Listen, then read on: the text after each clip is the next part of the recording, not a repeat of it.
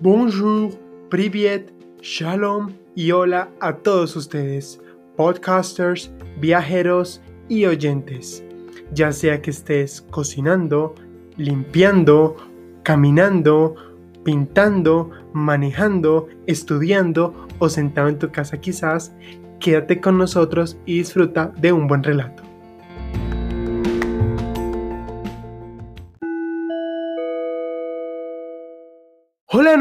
Ustedes y bienvenidos a este nuevo episodio de Thomas and Trips Podcast, donde vamos a concluir con nuestra maravillosa Rusia y nuestra hermosa Moscú.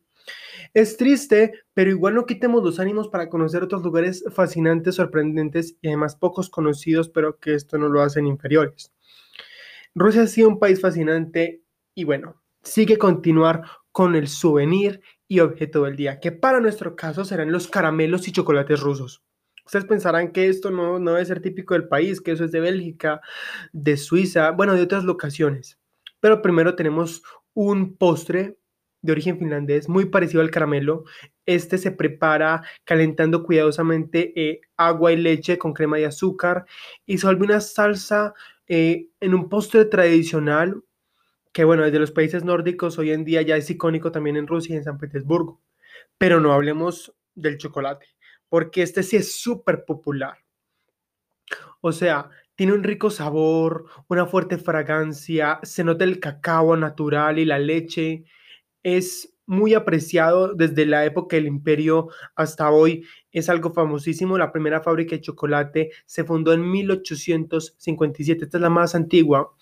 Y además, el mejor chocolate ruso es amargo, es así duro. Y hablar de chocolate es hablar del chocolate con leche Alyonka. Este es amado por todos los rusos, en especial por su sabor cremoso. Se distingue porque en la envoltura lleva el retrato de una niña con un mantón nacional, lleva allí como un velo. Y es que en 1964 el célebre fotógrafo Alexander Gerinas ganó un concurso al mejor tema para envoltura con la foto de su hija. Entonces ya su hija la transformaron en una pintura y encima se, se, convirtió en la ilustración y en el símbolo del chocolate. Hoy lo vamos a ver en tiendas, en souvenirs, que en el GUM, que en la calle Arbat. Además también a otras envolturas con Tolstoy, con Dostoyevsky, con Pushkin, eh, bueno, con todos estos iconos rusos y uno de alguna manera siente curiosidad de probar este chocolate porque a pesar de que uno nunca ha escuchado a Rusia chocolate, pues toca probarlo y sí es exquisito.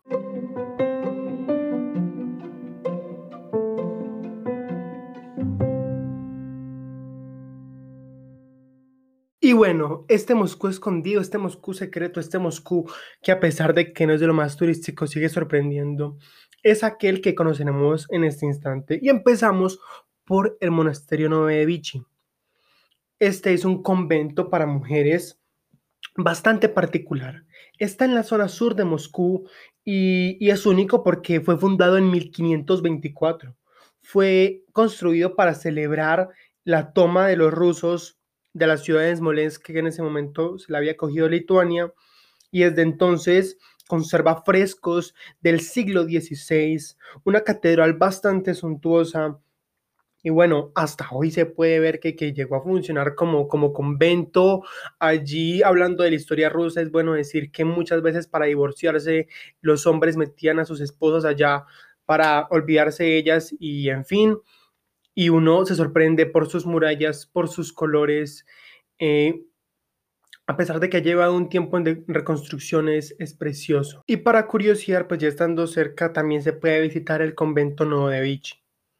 Ustedes dirán, ¿para qué entrar al cementerio? Este es un lugar fúnebre, pues allá no hay nada que ver.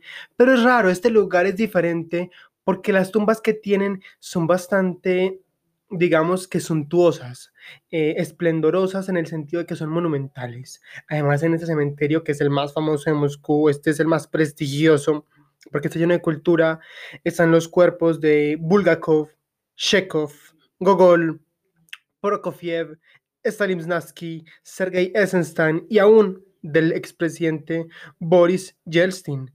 Eh, es simplemente como para darse una pasada. No es para quedarse mucho tiempo, pero sí simplemente como para mirar. Además uno puede ver cómo aún son los rituales fúnebres que, que, tienen las familias rusas, obviamente este no será un cementerio de mucha actividad, la mayoría vamos a ver estas figuras culturales y pues estando de paso, digamos que la oportunidad además porque es gratuito. ¿Qué sucede? Yo estando por allí decía, listo, ya no bichi, cementerio, monasterio, pero entonces, ¿qué más puedo ver? Y resulta que allá al lado, dando la vuelta a las murallas que encierran el convento, uno se encuentra con un parque. Moscú está lleno de parques, es una ciudad muy arborizada, muy verde. Y allá había otro parque, pero no me percaté mucho hasta que buscando un poco me di cuenta que el lago que había allí era el lago en el que Piotr Lich Tchaikovsky, del que ya hablamos, este compositor icónico que fue el que le dio nombre a la música clásica rusa, se inspiró en el lago de los cisnes. Este es un ballet icónico. Ya hemos hablado que lo han presentado en el Bolshoi, esta compañía que da giras por el mundo entero y en su teatro aquí en Moscú, en el Marinsky, bueno, en tantas partes, porque es que el lago de los cisnes es, el lago de los cisnes. Y, y ciertamente uno ve allí gente pescando, gente caminando alrededor y cisnes.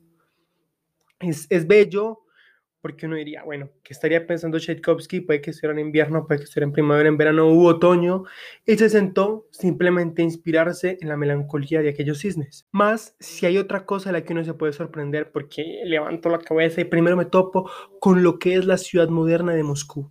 Esta parte de edificios en vidrio, altos, eh, sí, eh, extravagantes y curiosos, innovadores, podríamos decirlo, es la parte moderna lejos del centro histórico, lejos de la parte soviética, están allí.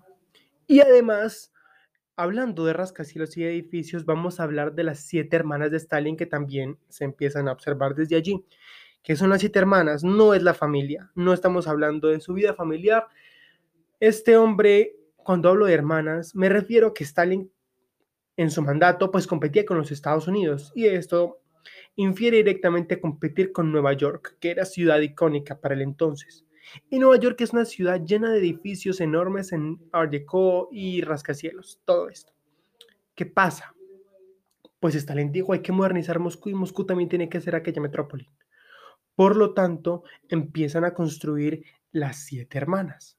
¿Qué son las siete hermanas? Son siete rascacielos distribuidos por toda la ciudad y, definitivamente son descomunales.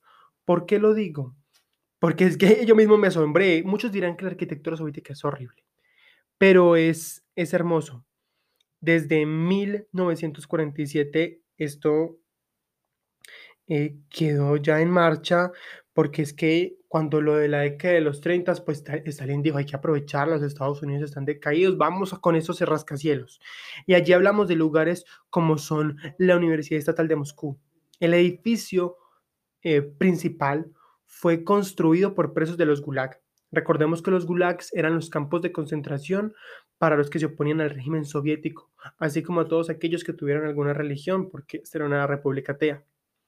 Junto con eso, la torre se consumió más de 40 mil toneladas métricas de acero. Y este lugar fue inaugurado en septiembre de 1953.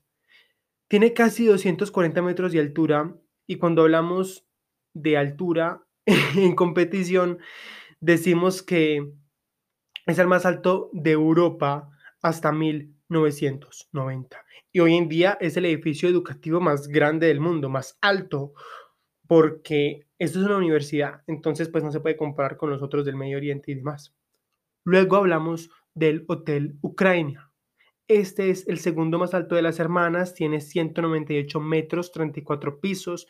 Fue el hotel más alto del mundo desde su construcción hasta que se hizo otro hotel en Atlanta, en Georgia, en Estados Unidos, en 1975. Procedemos después con lo que es el hotel Leningradskaya.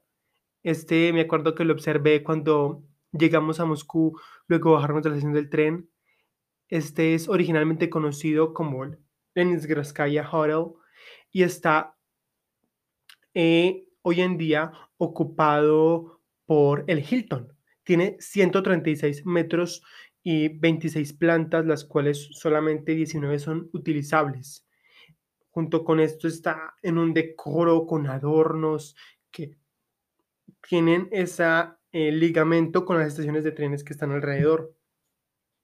Sigue el edificio de la plaza de Kudrinskaya. Sé que todos estarán pensando, estos nombres son complicadísimos y en parte lo es, pero uno se los va aprendiendo cuando queda asombrado de ver estos edificios en Moscú. Este tiene 160 metros de altura, 22 pisos, 18 utilizables.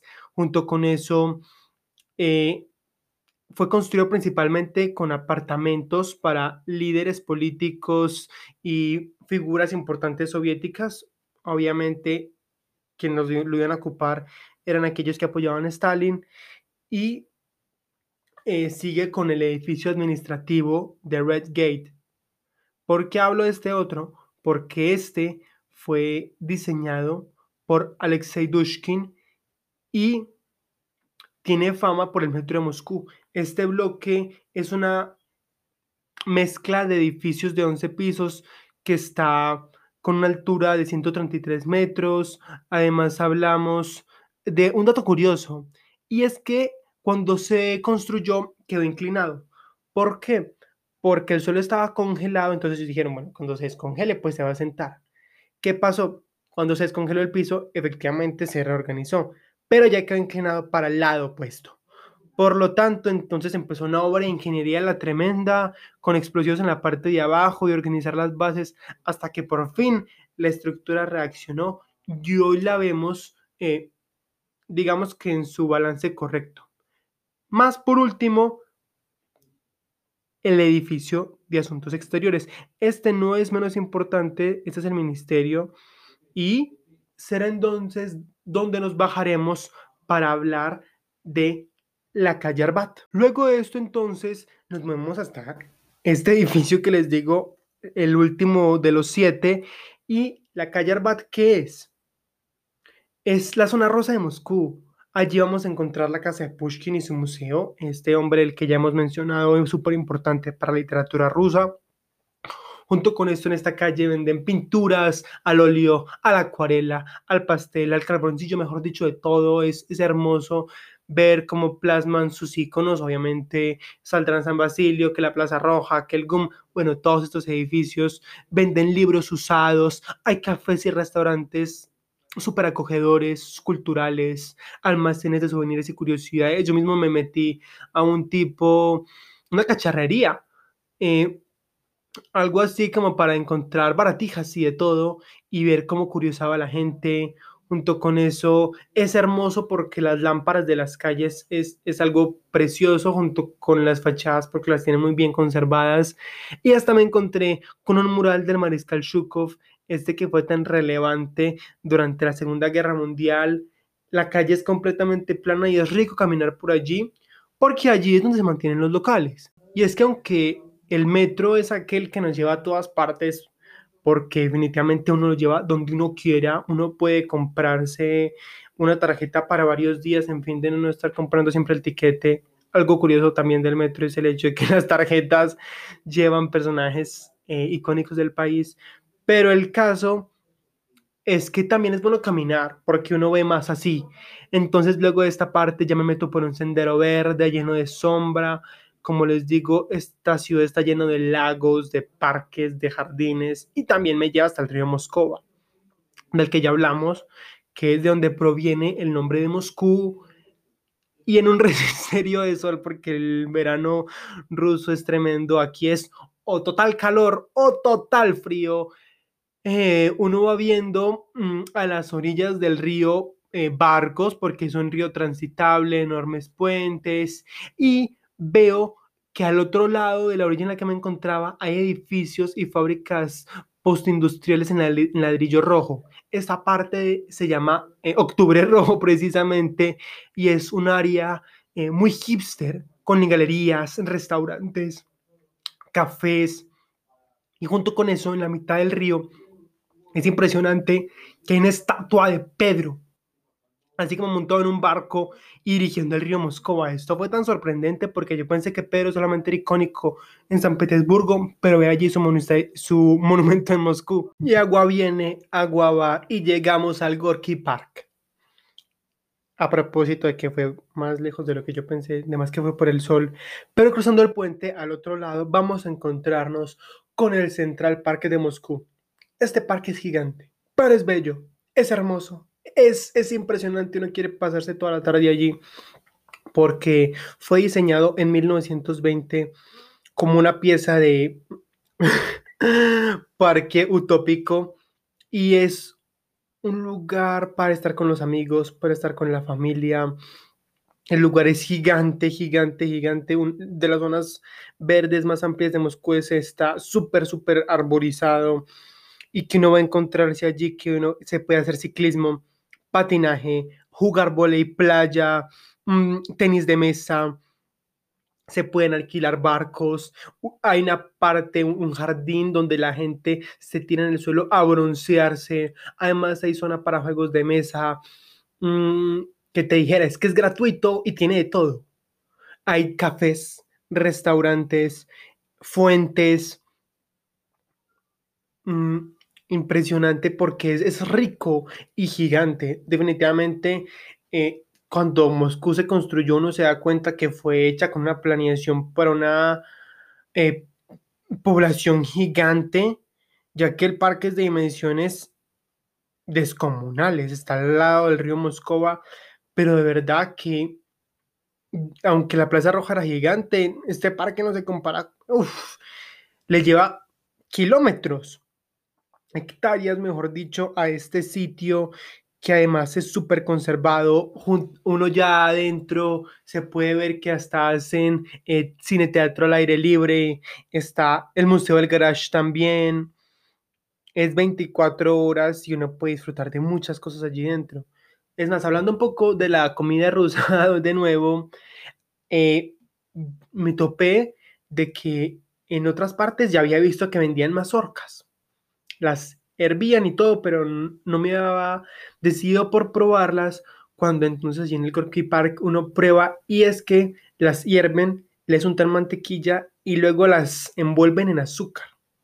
Entonces es un, un snack bastante dulce, pero riquísimo para, para uno pasarse el tiempo allí.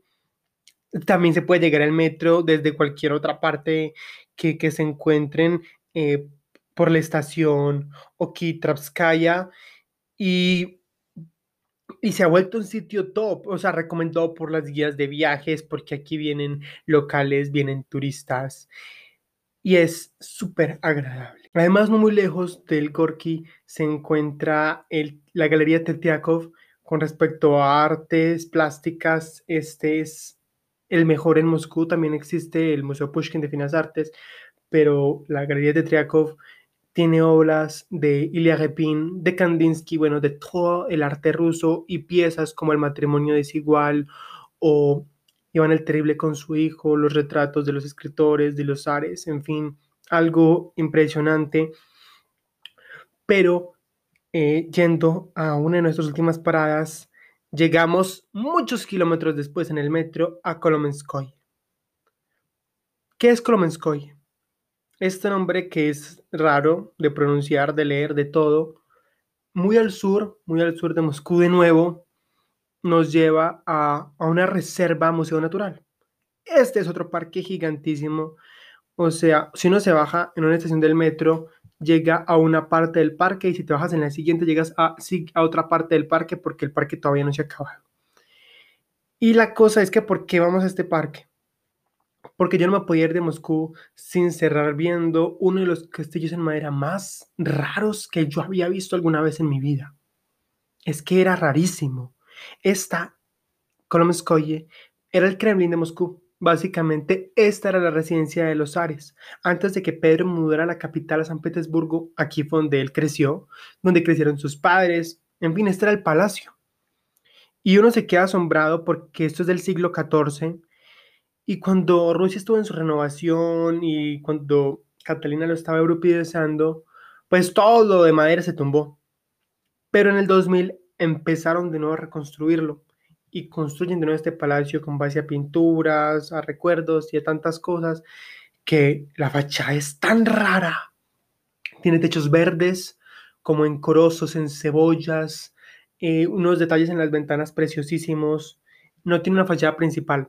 Uno más o menos lo identifica como por la entrada del zar, pero es impresionante. El parque es gigante, no quepa duda de eso, un parque verde de unas planicies enormes, pero volviendo al castillo, es, era precioso. En el interior, el diseño que tiene es muy, digamos que una estimación, porque no se sabe cómo era todo lo que se hizo, es como con base a, a memorias históricas, pero no, no está seguro más verlo por fuera y entrar al parque, que es gratuito, algo maravilloso es que en Moscú todos estos lugares públicos son gratuitos, pues es bueno, y cerrar la tarde allí. Para entonces volver de nuevo al centro de Moscú, como siempre, a la Plaza Roja. Allí es instante de volver al GUM, de comerse un helado, de ver cómo cabe el verano, y encima de despedirse de un lugar tan único como esta ciudad como este país, que no solamente muestra verdades, quita prejuicios. Rusia no es lo que muestra en el occidente. No solamente es el legado soviético, no solamente es la historia de los zares.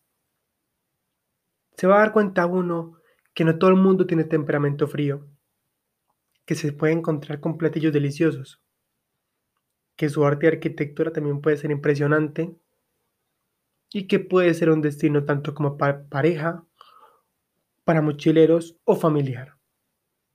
Es único porque aún solamente viendo esta faceta europea, pues los ojos quedan abiertos y con la expectativa de conocer toda la parte asiática que resta.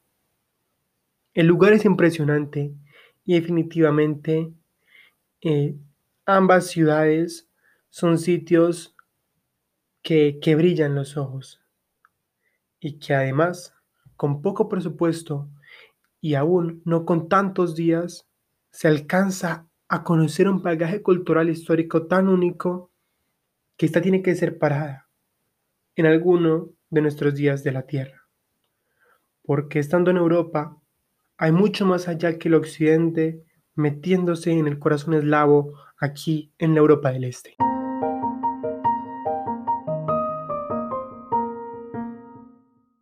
Recapitulando, nos quedamos entonces con los espacios de la parte de Novodevichy, su cementerio, su monasterio, donde se inspiró Tchaikovsky en el lago de los cisnes, los rascacielos de Moscú, que competían con Nueva York y que son las siete hermanas de Stalin, la parte de la calle Arbato, un ambiente muy cultural, un lugar tan arborizado y divertido y gratis como el Parque Gorky y como no, el antiguo Kremlin, el Klomenskoye, como volver a la Plaza Roja y despedirnos de un país tan enorme, tan fastuoso, tan grande, tan económico y tan agradable como Rusia.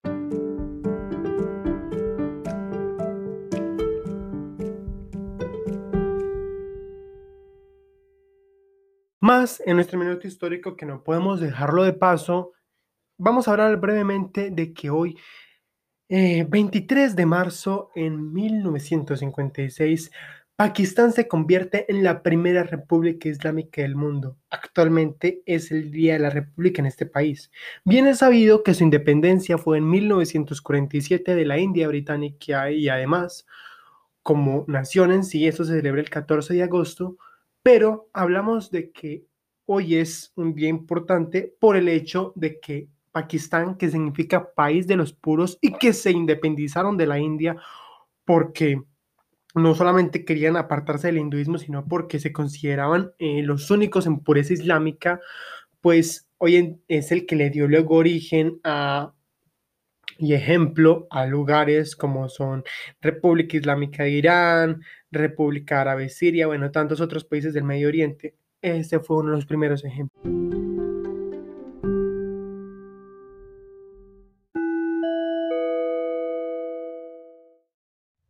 Terminamos con nuestro episodio y, quisiera mencionar que aunque no soy un experto, busco poder compartir e impactar desde mi experiencia y mi criterio con los aprendizajes que he adquirido.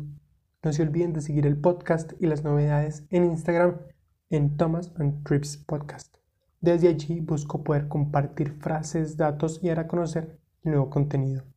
Si te gustan estos temas, por favor etiquétalo en tus historias y no te olvides de seguir el podcast y suscribirte para no perderte de próximos episodios, sea cual sea la plataforma en la que me oigas.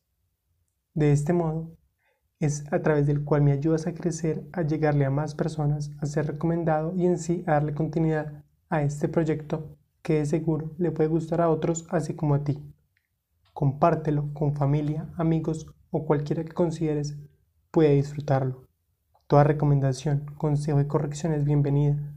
Puedes escribirme a través de los mensajes de voz de Anchor, el DM de Instagram o el correo thomastripspodcast.gmail.com Si también deseas hacer comentarios, patrocinios o algún otro propósito, estoy abierto. En la descripción están todos estos datos y las notas del episodio de hoy para que las cheques y recuerda, nos vemos cada semana.